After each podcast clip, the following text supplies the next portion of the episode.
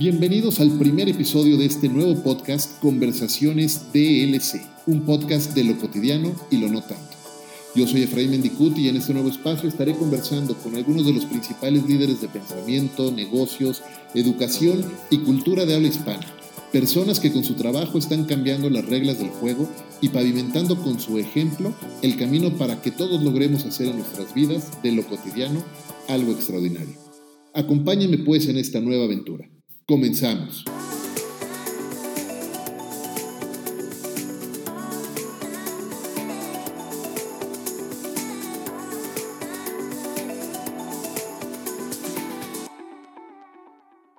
Y para comenzar esta nueva aventura tenemos como padrino de lujo a una persona que llegó a México hace ya algunos años para vivir una gran aventura de vida.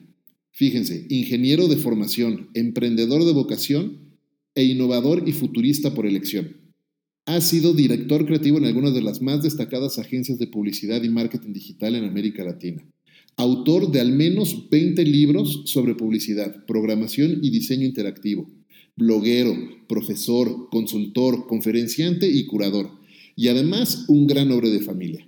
Dani Granata, gracias por ser parte de esta nueva gran aventura en Conversaciones DLC. Bienvenido. Hola Efraín, buenas tardes. Gracias por la invitación. Muchas gracias. Me encanta que estés participando con nosotros como nuestro padrino en este primer episodio. ¿Y qué te parece si para comenzar vamos a empezar por el principio? Eh, ¿Por qué no nos cuentas un poco de tu historia? ¿Quién es Dani? ¿Cuáles fueron tus primeros pasos? ¿Y cómo es que has llegado hasta aquí?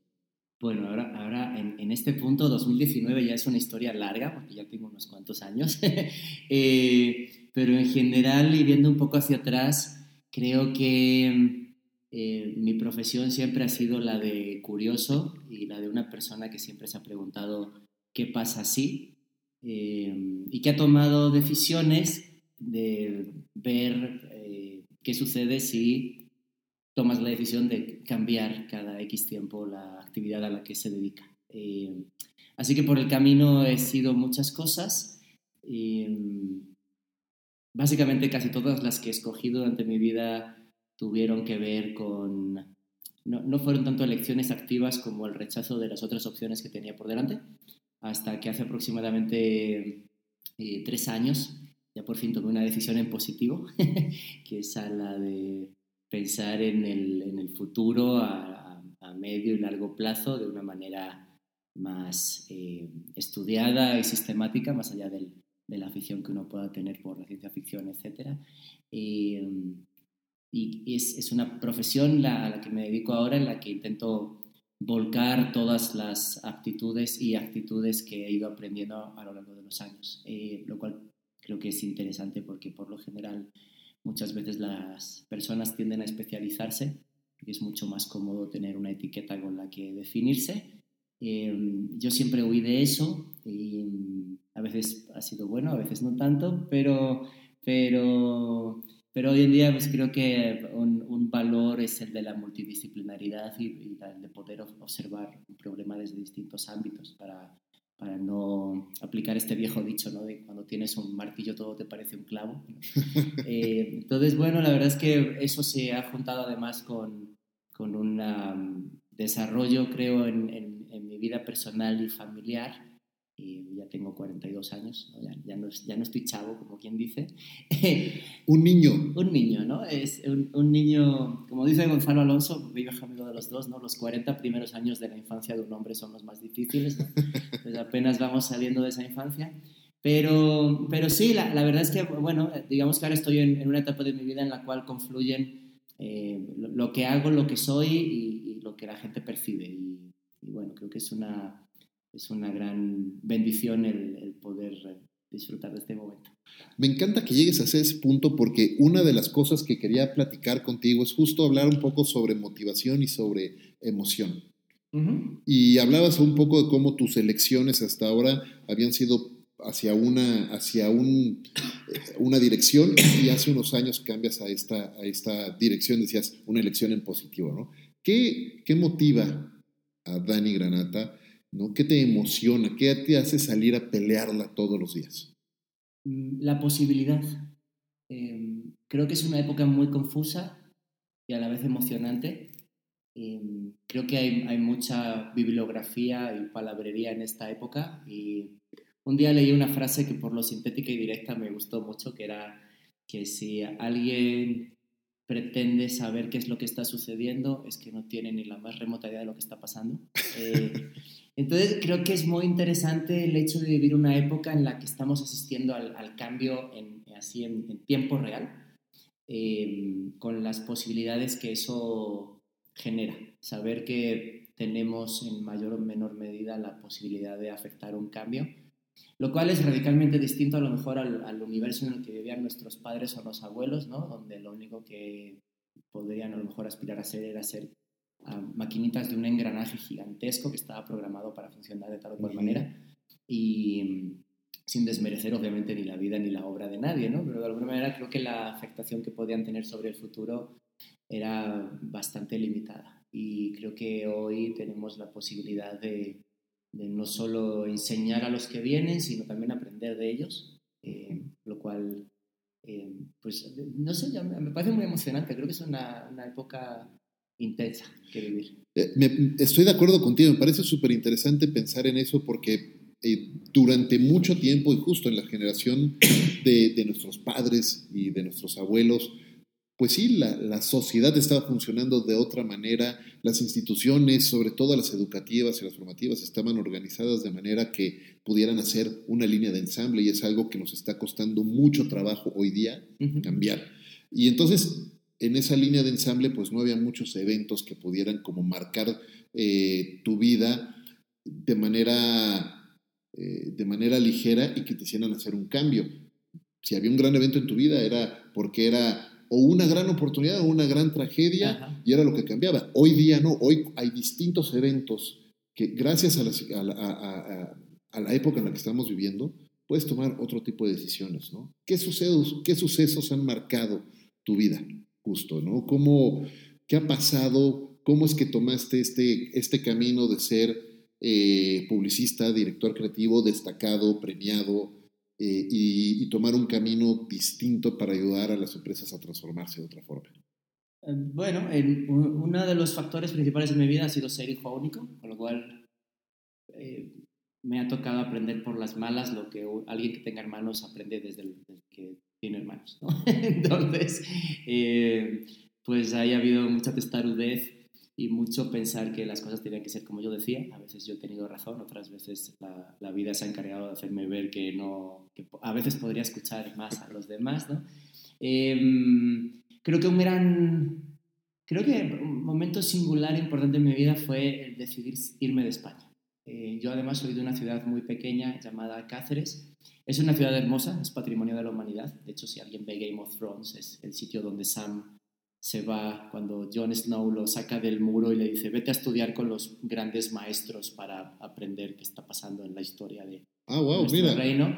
A donde se va Sam a estudiar, eso es Cáceres, obviamente, digo, hay como un 70% de, de CGI, no hay esas torres tan, tan tremendas.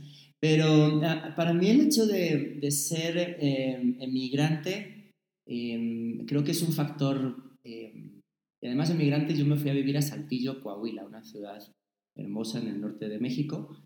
Em, y siempre cuento que cuando tú te vas como emigrante a una gran capital, realmente puedes mantener tu ciudadanía en el lugar al que vas. O sea, si yo me hubiera mudado a Ciudad de México, probablemente yo hubiera podido mantener mi españolidad, porque Dios mío, hay un montón de españoles aquí, con lo cual, si yo no hubiera querido, no hubiera tenido por qué renunciar a mis costumbres, a mi forma de hablar, etc. Pero me fui a Saltillo, donde pues creo que debe haber dos españoles más y nunca nos encontramos, ¿no? Entonces tuve que, tuve que practicar la otredad, tuve que, yo, yo me volví el otro. Yo venía de un sitio donde yo a lo mejor era la, la, norma y, me fui a un sitio y era la minoría. Entonces, pues quería encajar, pero tampoco quería perder lo que yo era. Y eso eh, a la larga y pensándolo ya en la distancia de los años que han pasado desde, desde aquel entonces, que más o menos coincide por la primera vez que tú y yo nos encontramos en, Acapulco, en un festival del Círculo Creativo, eh, creo que ha definido gran, gran parte de lo que hago, el entender eh, el hecho de, de, cómo, por qué la inclusión es necesaria, ¿no? lo cual es algo que hoy pensando en la construcción de escenarios en los que todos vayamos a convivir, parte de la base de que es un lugar en el que tenemos que vivir todos, no solo los que nos vemos como yo, por ejemplo, que soy un hombre blanco eh, heterosexual. ¿no? Entonces, eh, ese, ese, creo que ha sido uno de los, de los highlights o de los elementos definitorios de, de mi personalidad. Eh, el hecho de, de entender que la, la primera diversidad que uno tiene que aceptar es la propia. Y entonces tú te puedes ir a otro sitio y puedes pretender encajar, pero tampoco puedes abandonar todo lo que eres y todo lo que has cultivado durante los años previos. Entonces hay como un conflicto ahí muy nutritivo si lo piensas a la larga, pero en el momento es terrible, pero viendo ya en perspectiva la situación, es decir, no, no quiero resignarme a ser uno más del grupo, quiero seguir manteniendo mi identidad, ¿no? Eh, y creo que eso es algo que hoy no hemos aprendido a comprender todavía. Nos, nos piden y nos dicen que ejerzamos la diversidad y que seamos tolerantes con todas las minorías, lo que es cierto, eh, pero no nos dicen que, que, que, nos aceptemos como únicos. Siempre nos hacen ser una bolita o parte de una bolita, ¿no? El, el, el club, el gimnasio, el, este, el club de la porra del equipo de fútbol, los amigos con los que van. O sea, hay muy pocas instancias en las que tú te puedas reconocer como un elemento singular, con una serie de atributos singulares. Entonces, a partir de ahí, si tú no reconoces eso para contigo mismo, es complicadísimo que se lo reconozcas a alguien más, por supuesto. Claro, pero ¿cómo se reconoce uno? ¿Cómo uno empieza a entender cuál es tu eh, ¿Quién eres tú? ¿Cuál es tu individualidad? ¿Qué te hace único? ¿Cómo, cómo empezar a reconocer eso? Porque al mismo tiempo vivimos en una sociedad y tenemos que ser parte de esa, de esa sociedad y de esa comunidad sin perder nuestra esencia y a lo que nos han enseñado durante años es lo que decías tú, forma parte del común y, y, y empuja hacia un mismo lugar y vuélvete, si todos son azules, pues vuélvete azul y cuando tú a lo mejor eres amarillo, Sí. Hay, un concepto de, del, del filósofo francés, no sé cómo se pronuncia, porque no sé hablar francés, pero que es Becoming Minority y que habla del hecho de volverte minoría no solo desde, no solo desde el pensamiento, sino desde la acción, renunciar hasta voluntariamente a, si todo el mundo va a la escuela, yo me enseño en casa y así sucesivamente. ¿no? Eh, digo, obviamente está postulado hace décadas ya, obviamente hoy tendría una aplicación eh, distinta por la naturaleza transformativa de las tecnologías de las que hoy disponemos. Em, pero en, general em, creo que parte mucho también de, de, aquello que anhelamos y de a quien admiramos. Em, entonces, bueno, yo simplemente puedo hablar desde mi perspectiva como hombre. Entonces, por lo general, la, la medida del valor de los hombres, desde que, desde que yo tengo conocimiento es, es básicamente dinero, eh, coches, mujeres, posesiones. Y es un juego complicadísimo de ganar porque siempre vas a encontrar a alguien que tenga más que tú, por lo cual nunca vas a estar satisfecho. El vaso siempre está medio vacío, nunca está medio lleno. Y, y creo que encontrar instancias distintas o, variables distintas por las que medir tu satisfacción, creo que es, es, importante. A mí una cosa que me ha ayudado es pensar en el hecho de que todos somos personajes en realidad y que todo el mundo está peleándose con algo en su vida en cualquier momento. O sea, hasta la persona más perfecta a la que admires en Instagram, que veas sus fotos y digas, wow, qué pasada, qué guapa o qué guapo, o qué, qué abdominales tiene o qué no sé qué, eh, seguro tienen problemas. Y cuando lo ves así, de repente dices, bueno, pues si tiene problemas, yo también los tengo yo, igual el tipo no es tan perfecto y eso es alcanzable, ¿no? Y, eso es un principio, por cierto, de, de, empatía básica, ¿no? Reconocer que todos estamos, eh, todos estamos peleando una batalla en nuestras vidas y todos estamos teniendo logros y todos estamos teniendo riesgos y todos estamos teniendo eh, errores y todos estamos teniendo fracasos y éxitos y muchas veces asumimos de los demás eh, que están o muy bien o son unos gandallas porque nos hicieron una mala hay, cara. Hay una, hay una, sensación de que todo el, lo que ves de todo el mundo es su highlight reel, mientras que tu vida es una sucesión de bloopers. y entonces, entonces claro, ¿no? Tú, tú, te levantas por la mañana ¿no? y, y, ves a la gente cómo se levanta en esta típica foto de influencer, desayunando con el pelo perfecto y todo, ¿no? En, un hotel en Dubai, así la luz entra por las ventanas, ¿no? Y tú te levantas por la mañana un sábado así destruido de la fiesta de la noche anterior, ¿no? que además, por cierto, no es algo que suceda muy reciente, es de siempre. Me recordaste una escena con la que abre, no sé si has visto esta serie de Amazing Miss Maisel en Amazon Prime, una comediante de los años 60, 50, 60.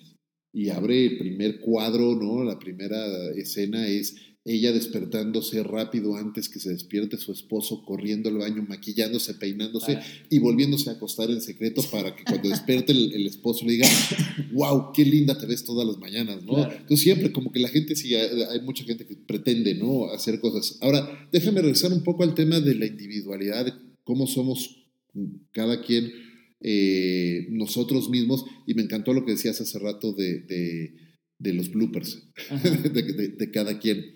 Eh, ¿Cómo es un día, un día de bloopers, un día normal en la vida de, Dani, Granata? ¿Tienes alguna, rutina en particular que hayas establecido en últimos años para ayudarte a vivir mejor?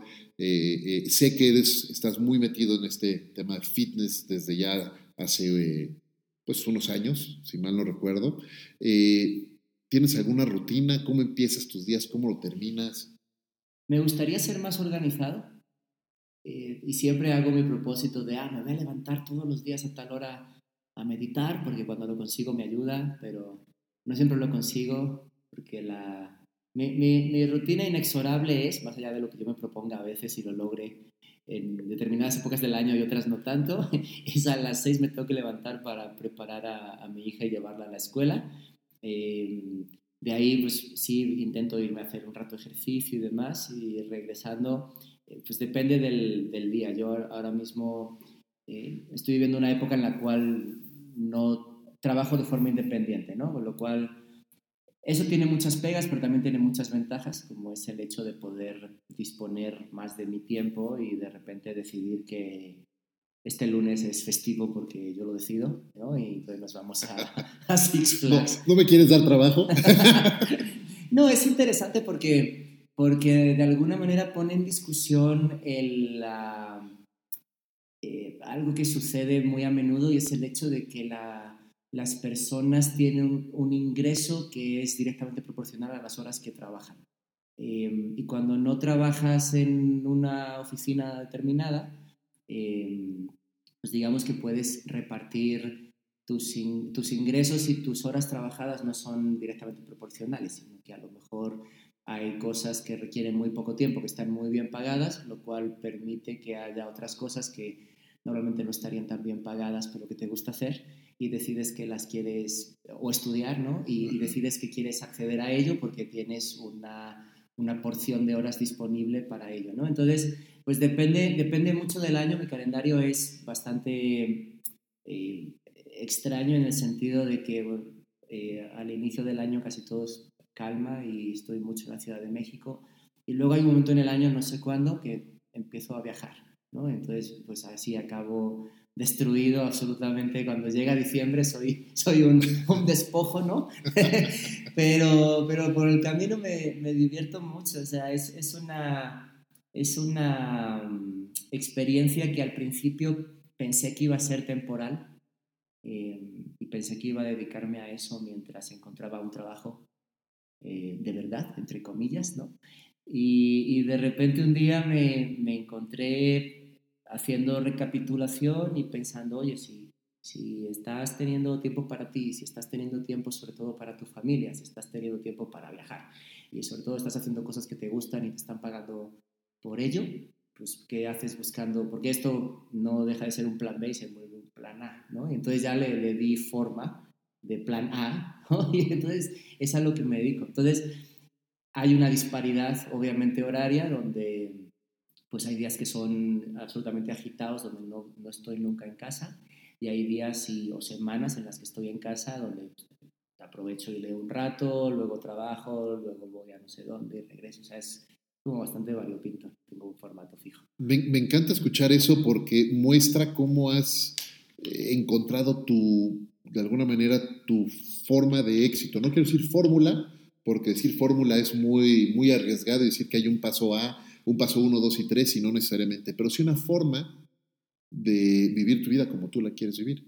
Y cuando habla uno de eso, para mí en lo personal, cuando uno encuentra la, la forma de vivir su vida como uno la quiere vivir, de manera eh, estando en paz y estando contento con uno mismo, agradecido por lo que tiene, eh, sabiendo que tienes lo suficiente, aunque quieras más, todos queremos más, pero sabiendo que tienes lo suficiente y que lo aprecias y todo, es em, empezar a encontrar un camino de éxito. Ahora, la realidad es que...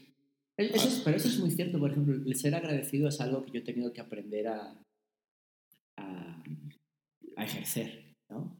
No que uno no sea agradecido en la vida, pero es, esta cosa de, de, de, celebrar lo bueno, aunque parezca pequeño o, o absolutamente irrelevante, pero no es irrelevante, es, es, cierto, ¿no? Entonces, yo, por ejemplo, tengo un chiste cuando, cuando me voy de viaje y subo fotos mías por ahí, eh, uso un hashtag que es Tour del Palenque, ¿no? ah, sí lo he visto, cómo no. El, el, Tour del Palenque es como un chiste eh, que empezó hace algunos años. Yo me, yo me fui de México en 2015, me fui a, a vivir a Estados Unidos eh, por una decisión familiar que luego se volvió profesional.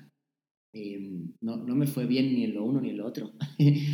Afortunadamente lo que pude salvar fue lo familiar y regresamos a México em, en esta tesitura donde yo la verdad pensé que iba a ser muy fácil encontrar un trabajo, pero cuando yo me fui de México el dólar estaba a 15.50 o 16.50 y cuando regresé estaba en casi en 18, por lo cual pues los, todos los sueldos se habían caído eh, muy por debajo del último sueldo que ya había tenido en México con lo cual, pues bueno, fue como un replantearse el qué quiero hacer y cuánto quiero ganar por ello, ¿no? Y entonces, eh, en algún punto, una de las compañías con las que hablé, eh, su, su, director general, gran amigo, me decía, mira, yo no te puedo pagar el dinero que tú me estás diciendo, pero sí te puedo mandar a dar conferencias por aquí y por allá, que te paguen las conferencias en lo que armamos el plan que tú y yo queremos desarrollar conjuntamente, ¿no?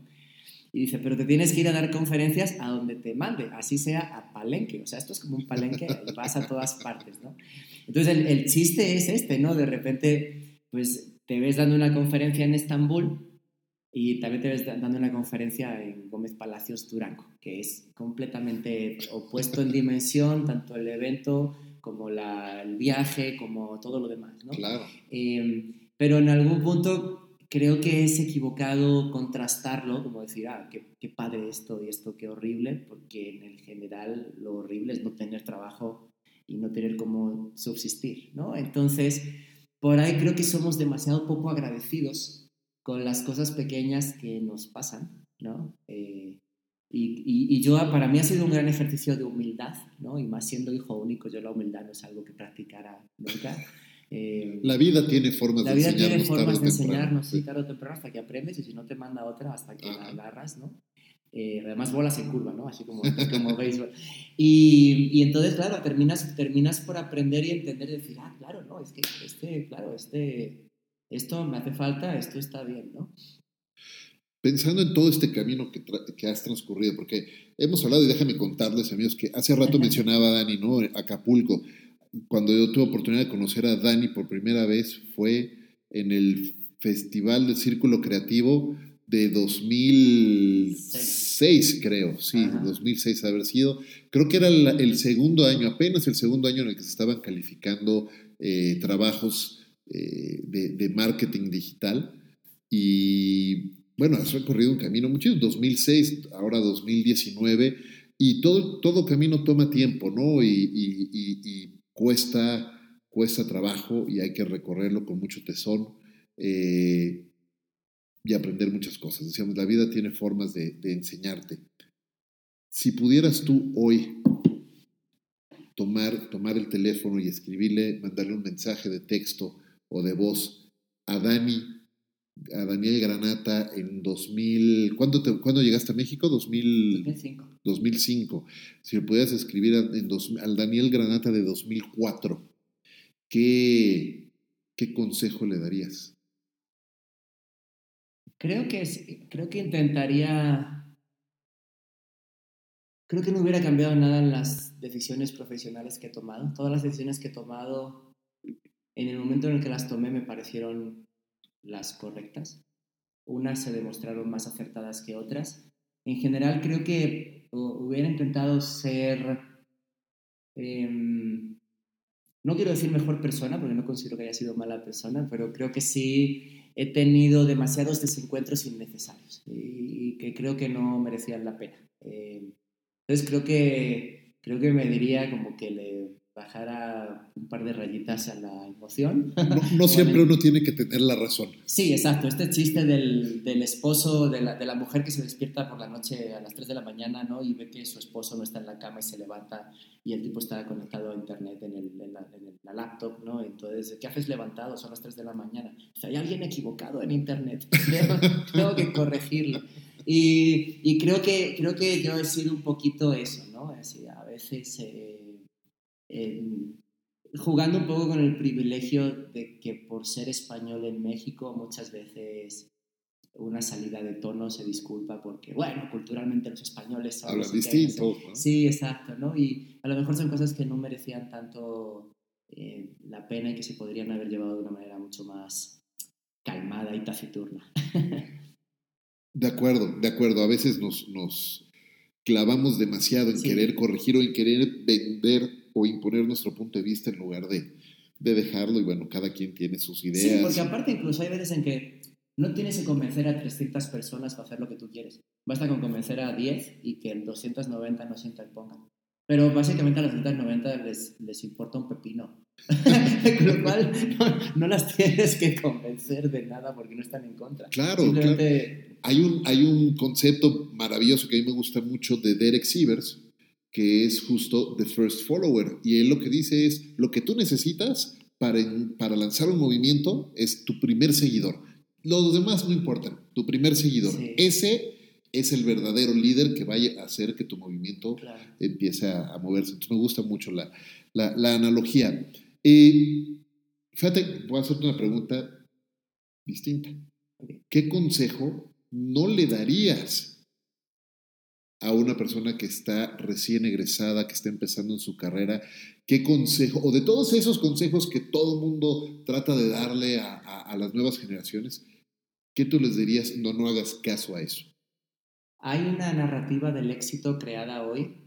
Eh, el concepto original se llama Survivorship Bias, que consiste en de los 100.000 casos que han tenido la posibilidad de éxito, solo tres triunfaron hay no sé cuántos mil que no, eh, pero nos centramos en estos tres. Y esos tres casos de éxito los escrutamos al máximo e indagamos en cualquier detalle y lo agregamos a la narrativa eh, pensando que eso es una de las causas del éxito. Entonces, por ejemplo, el caso es, imagínate, Pepito es el CEO de no sé qué compañía que factura en el Nasdaq o en el IBEX 35, o donde sea, tú quieras. Eh, y fíjate, eh, cuando tenía 14 años estuvo recogiendo, era el que guardaba las, la comida en las bolsas en Walmart, un verano. Entonces, probablemente a lo mejor lo hizo porque sus padres le dijeron, oye, búscate un trabajo, búscate un empleo para aprender lo que es la vida antes de que nos vayamos de vacaciones a los Hamptons, ¿no? Eh, pero la narrativa del éxito se agrega esa anécdota y se mete como parte de la construcción y el camino de una persona hacia el éxito por el cual hoy es CEO, que probablemente tiene más que ver, y todos sabemos de qué color y de qué género son los, los, la mayoría de los CEOs en el mundo, son hombres blancos, ¿no? Mucho de el que estén ahí tiene que ver con la capacidad y una gran parte tiene que ver con el privilegio y con un status quo que está montado para que ellos sean los que dirigen el asunto, ¿no? Entonces, eh, pero en esta narrativa del éxito, como tú la ves, ¿no? Y de repente dices, eh, por eso yo me río tanto de estos artículos. de Nueve cosas que podemos aprender de Yalitza Aparicio en la gala de los Oscars. Es como de, espérate, o sea, nada que ver, ¿no? O sea, es una sucesión de casualidades maravillosa la que ha sucedido, pero de ahí extrapolarlo a una categoría de uno, dos y tres que puedes hacer para, para hacer tu, tu camino. De receta mágica. Exacto, ¿no? Entonces, em, retomando el tema, ¿no? Entonces, esta narrativa del éxito, para mí, uno de los mayores ejemplos es la biografía de Steve Jobs donde la biografía de Steve Jobs, si lo has leído o si has visto la movie en la que hace de Steve Jobs, este, ¿cómo se llama? No Kutcher. No, la siguiente, la, la, buena. Ah, este, sí, eh, Fassbender. Michael Fassbender, ¿no? Em, básicamente es, es la historia de, de, de, retratar el lado oscuro Ajá. de un ser humano muy con, muchas, con muchos defectos. Todos le conocemos las virtudes porque cada vez que se paraba un escenario y hacía así, todos decíamos así como, oh my God. Todos aplaudían. Todos aplaudían, ¿no? Pero tiene, es, esa, esa historia retrata un lado oscuro que tiene que ver con cómo se trata a los empleados, con cómo él no reconoce a una hija biológica hasta que tiene 18 años sabiendo que es su hija biológica, ¿no? Eh, y el caso es que desde que salió esa biografía, pues hay mucha gente que siente que para ser Steve Jobs, una de las cosas que tiene que hacer es maltratar a sus empleados en esta cosa de intentar sacar lo mejor de ellos, cuando tú no eres Steve Jobs, ni tienes la visión, ni este es el contexto en el que se está desarrollando tu historia. ¿no? Entonces, es, esa narrativa del éxito además se alimenta por cosas como... Eh, cuando vas a cualquier librería, por ejemplo en México, puedes ver que hay un anaquel de libros de arquitectura, un anaquel de libros de psicología y tres de libros de quién se, ha, quién se ha robado mi queso, padre rico, padre pobre, cómo no sé qué, de Secret, que es como el epítome, ¿no? O sea, es como, piensa en lo que quieres y aparecerá. O sea, si, o sea, piensa en lo que quieres y trabaja por ello, y si tienes suerte, aparecerá, ¿no? Pero hay como esta cuestión donde nadie quiere ser uno mismo, sino que todos quieren ser o replicar la fórmula de otro. Pero, surprise, motherfucker, ¿sabes? No puedes ser Steve Jobs, no puedes ser Mark Zuckerberg, no puedes ser Elon Musk, y solo puedes ser tú mismo. Y, pero, pero si lo reconoces y lo aceptas, debería ser más que suficiente. Y esto que suena como medio, eh, así medio poético, ¿no? O, o, medio espiritual. Pero fíjate, hace, hace un par de años fui a un evento que se, hace, se llama Hatch. Ajá. Es un evento donde vas porque alguien que ha ido a una edición anterior te invita. Y es, es, un, es una especie, es en la selva, es una, es una ciudad que está a las afueras de Ciudad de Panamá, se llama Caluyala. Entonces, el evento es una especie de Burning Man se cruza con T, es, es, una especie de formato extraño, ¿no? Pero toda la gente que llega y se sube al escenario y cuenta su historia son historias de cambio, ¿no? Entonces yo recuerdo que iba en el camioncito que nos llevaba del pueblo al que llegas a ir al poblado, era un camión militar retirado, ¿no? Este, y me senté al lado de un chico y entonces le digo, y, y me dice, ¿tú de dónde vienes? Ah, pues yo de México. Ah, yo tengo un amigo en México, hace no sé qué. Ah, qué interesante. ¿Tú de dónde vienes? Dice, yo vengo de Siria, soy de California, pero yo vengo de Siria. Digo, ¿qué haces en Siria? Dice, dice you'll see.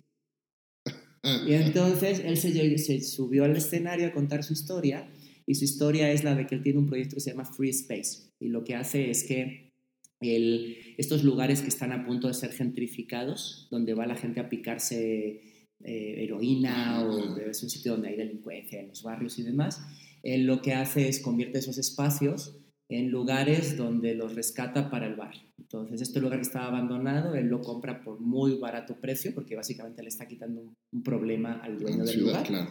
Eh, y entonces es, ese lugar se rehabilita con cosas que pone la gente del barrio. Entonces tú, Efraín, te sobra esta silla, la llevas, ¿no? Yo, llevo, yo sé dar clases de yoga, yo doy clases de yoga los lunes a las 9 y demás. Y de repente ese lugar, que era un lugar eh, maltrecho y podrido, se vuelve un lugar que es propiedad wow. de la gente del bar. Entonces, entonces es una, me, me encantó porque el proyecto es una idea, si lo piensas, open source. ¿No? Es como el uno y Sí, uno. claro, es claro. como el uno y uno, ¿no? Tú, tú llegas a, a Guanajuato en el coche y sabes que tienes que dejar pasar al de al lado, ¿no? O sea, Ajá, nadie ajá. dice cómo funciona, pero tú sabes cómo haces que eso tome vida porque si no te, te, van a pitar, ¿no?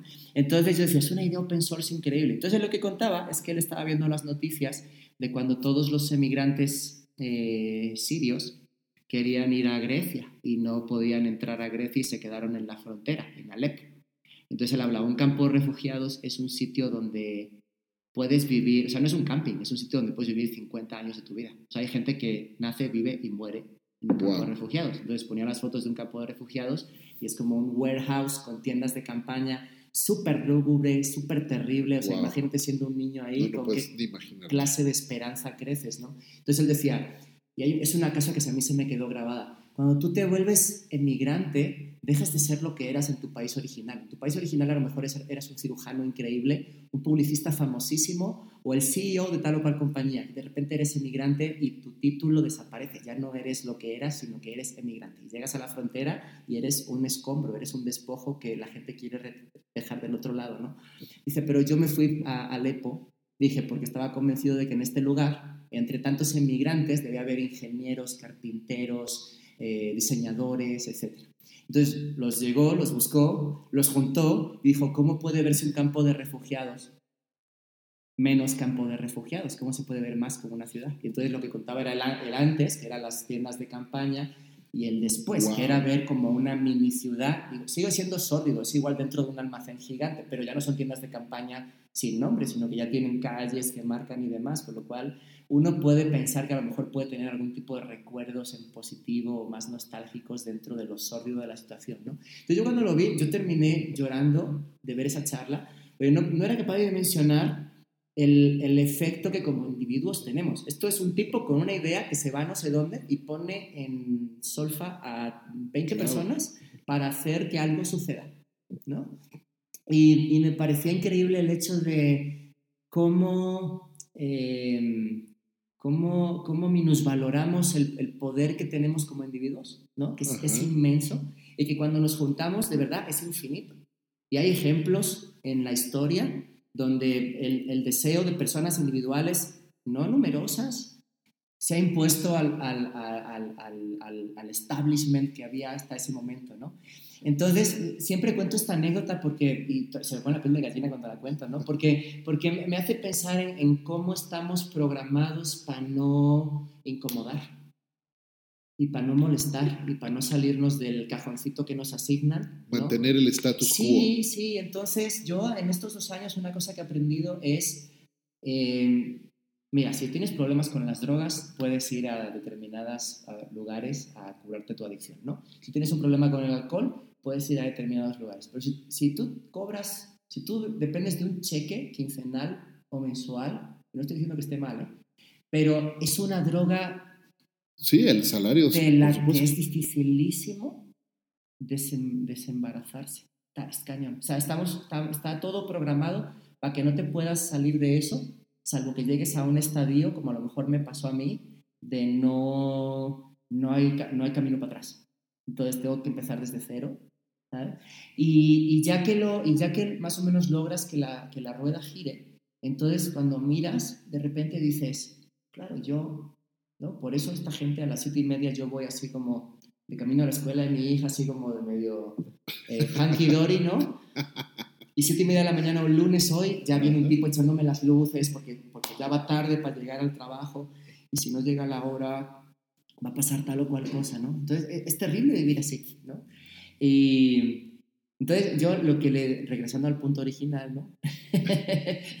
yo no desdeño nada de lo que he aprendido por el camino. ¿no? No desdeño haber ido a la universidad, eh, haberme equivocado, haber tenido trabajos eh, buenos y trabajos mágicos, porque en todos ellos, la verdad, mi, mi, recompensa fue haber tenido excelentes jefes. ¿no? Creo que eso es una cosa que siempre escogí muy bien. Eh, ¿Cómo marcan los jefes? ¿no? Como un buen jefe Sí. o una jefa te puede marcar sí, sí, totalmente tu carrera.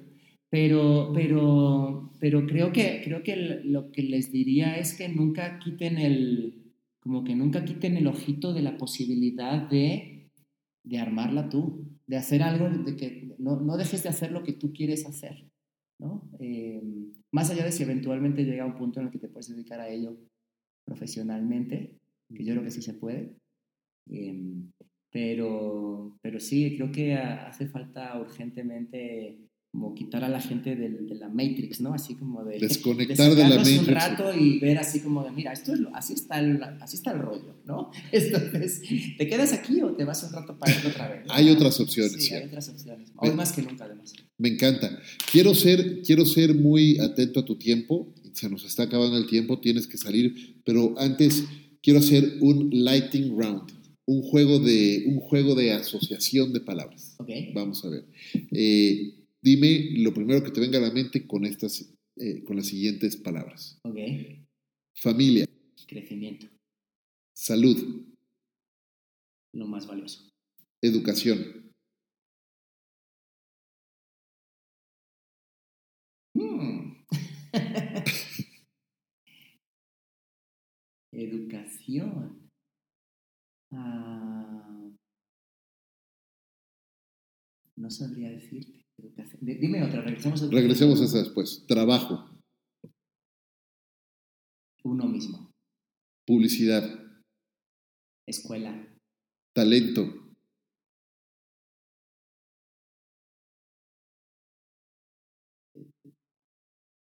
Es lo que tienes que descubrir. México. Casa. España. Mi otra casa. Oye, pues vamos, vamos llegando al final de este primer episodio de, de Conversaciones DLC. Ok. Eh, pero antes de terminar, toda la premisa de todo es precisamente entender, eh, y esta es la pregunta principal de, de, de, de todo el, el, el, programa, es, ¿qué es para ti, para Daniel Granata, hacer de lo cotidiano algo extraordinario? Creo que nuestras vidas debieran ser nuestro trabajo. No creo en el concepto de marca personal, pero sí creo en... Obviamente, eh, me encuentro en una situación personal y laboral en la cual puedo afirmar esto. Eh, y, y, he tenido meses y meses de incertidumbre en la cual yo estaba programado para pensar en cada siguiente trabajo cuántas rentas me pagaba eso en, en mi apartamento. Lo cual no es una manera... Eh, no es agradable pensar en ello, ¿no? Uno pensaría que son cosas como que están solventadas, ¿no? Pero, pero, pero, ya que pasas esa, esa fase y ves que la rueda empieza a girar y que, y que las cosas van bien, de repente ves que lo que dejaste atrás es, es, como, un, es como un navegante que, que, que, que se asoma y, y, ve la bruma, ¿no? Y, y, piensa que en la bruma debe haber este, un iceberg, demonios, ¿no? El, el, el kraken, ¿no? Y de todo, y de repente termina, atraviesa la bruma y pues está medio magullado, pero está todo bien, en orden y, y tiene unas cuantas monedas de estas de, de Starbucks, de, de, las doraditas, ¿no? en, en, la cajuela, ¿no? Eh, entonces creo que mi, mi, gran aprendizaje ha sido este, esta última etapa de mi vida, estos tres o cuatro últimos años, ha sido poner, eh, alinear lo, que soy con lo que hago y, y, con lo que la gente que me lee o que me sigue percibe de mí. Hay una coherencia en eso. Eh, con lo cual no tengo que fingir ser alguien que no soy para ganarme likes o para ganarme contratos o para ganarme nada, sino que soy, este es Daniel, ¿no? Y, y creo que hay muchas veces en las que siendo eh, muy honestos, yo también lo he sido, hemos sido personajes, ¿no? Y, y para alimentar al personaje, pues uno deja un poco de lado lo que es, por lo cual siempre hay como una distorsión cognitiva, ¿no? Entre lo que eres y lo que haces, que no, que no cuadra. Entonces, yo recuerdo épocas de mi vida en las que profesionalmente he sido súper exitoso en los estándares de la industria en la que yo en aquel momento Ajá. estaba, donde yo me sentía terriblemente solo y, y triste. ¿no? Y, y, a pesar de estar rodeado de, de sí. tantos acolytes y... Sí, entonces, claro, uno, uno, pensaría, por ejemplo, dicen que el, el, sitio más tranquilo para estar durante un tornado es en mitad del tornado. ¿no? claro. Y esto es justo a la inversa, ¿no? Este, uno pensaría que estando en el centro de todo es cuando más imbuido estás de alimentarte de eso, pero yo lo que aprendí era que eso no era lo que buscaba particularmente. Y ahora puedo decir que lo que hago me, me satisface mucho, o sea, sí me encuentro en una etapa en la que de repente a lo mejor estoy preparando algo y me quedo así pensando y digo, mierda, no puedo creer que me estén pagando por hacer esto, ¿no? Y, y, y digo, qué, qué cool. Y luego sí, sigo, ¿no? Y, entonces, y, es una sensación muy bonita, ¿no? Es, es, como, creo que tiene que ver con la edad y con la madurez también, obviamente, ¿no? Eh, pero pero sí creo que uno debiera poder hacer de lo cotidiano que es su vida su trabajo. Me encanta, me encanta escuchar eso. Eh, muchas gracias, muchas gracias Dani por compartir eso. Me encanta hacer de tu vida tu trabajo, tu obra. ¿no? De alguna manera. Sí. Me encanta eso. gracias. Muchísimas gracias. Muchas gracias, Dani, por haber compartido con nosotros eh, este, este tiempo, este rato. Eh, quiero reconocerte como una persona que ha roto las reglas y ha encontrado su propio camino y de verdad que todo mi respeto por eso porque es, es, de admirar hacer, dar, dar esos pasos. Muchas felicidades, muchas gracias. gracias. Y así amigos terminamos con este primer episodio de Conversaciones DLC, pero también queremos saber de ustedes, así que una vez que escuchen esto, compártanos su opinión y platíquenos también cómo ustedes hacen de lo cotidiano algo extraordinario. Yo le quiero dar las gracias a Balance 22, un centro de bienestar eh, aquí en la Ciudad de México, que han sido nuestros anfitriones el día de hoy para grabar este episodio. Y también gracias a Ricolto Café, que también nos ha, acompañado en este, en este momento. Muchas gracias a todos. Nos vemos en la, la próxima semana en el siguiente episodio de Conversaciones DLC. Hasta la próxima.